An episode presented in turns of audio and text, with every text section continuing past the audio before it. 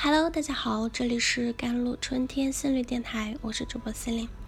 今天想要跟大家分享的文章叫做《教育应该是给予打破现实的力量，是用一颗通透的心唤醒另一颗心》。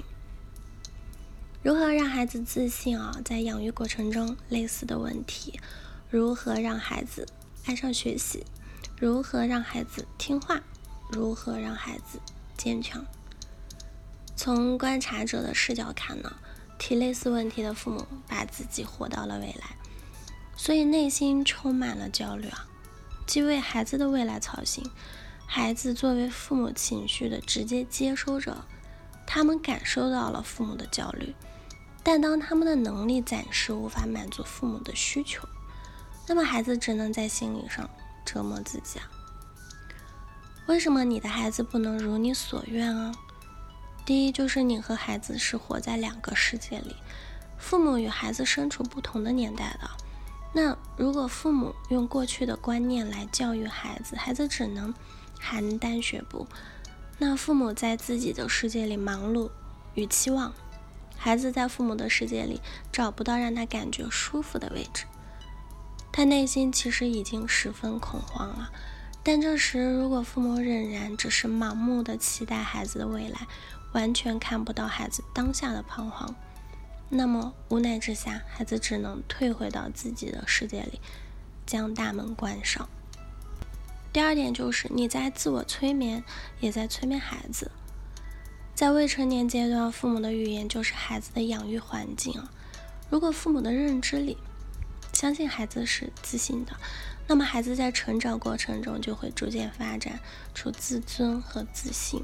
如果父母的认知里习惯性的评判孩子是不够自信的，那么孩子一定会越来越朝着不自信的方向发展。你的期待正在给予你的孩子贴上不自信的标签。你反复的质疑孩子时，你的言行就会不断的按照你自我催眠的认知去行动。孩子也正是这样的成长环境中被逐渐催眠了。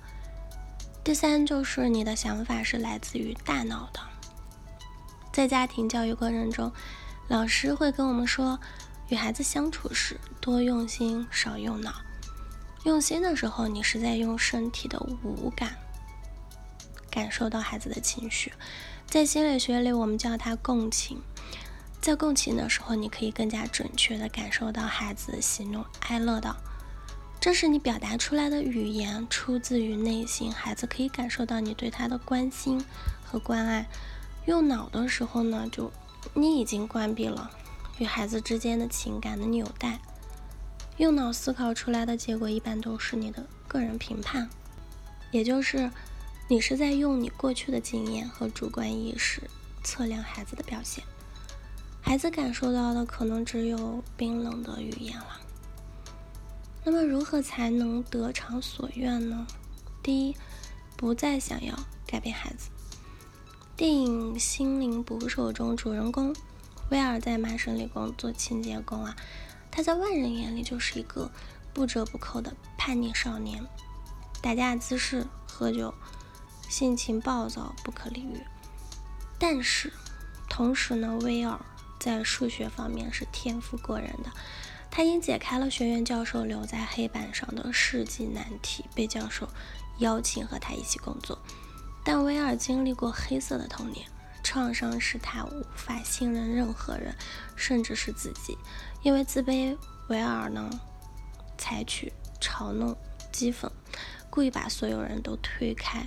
直到威尔遇到心理咨询师尚恩啊，尚恩是很善良也很智慧的。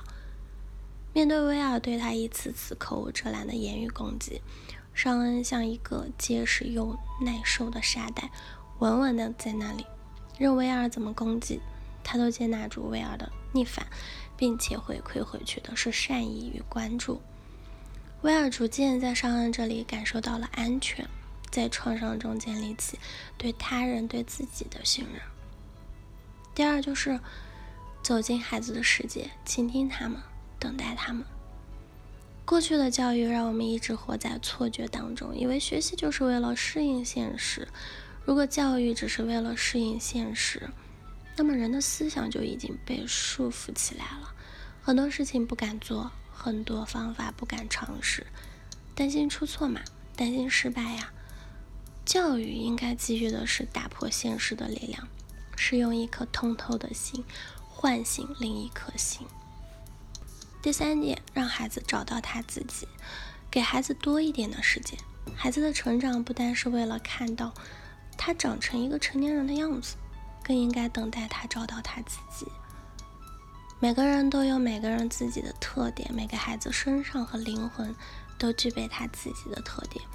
就像花园里种的花，不同种类的花不可能在同一个季节开放，唯有相信与等待，等待属于他和他的花期的到来。引用《功夫熊猫》中乌龟大师的话：“看到这棵树。”可不是我高兴就能让它开花，时机未到，我也不能让它结果。即便如此，但无论你如何左右，这种子终会长成桃树。你也许想要苹果或者橘子，但你能得到的只是桃子而已。我们能能做什么？能做的是需要相信。好了，以上就是今天的节目内容了。咨询请加我的手机微信号：幺三八二二七幺八九九五，我是 Celine，我们下一期节目再见。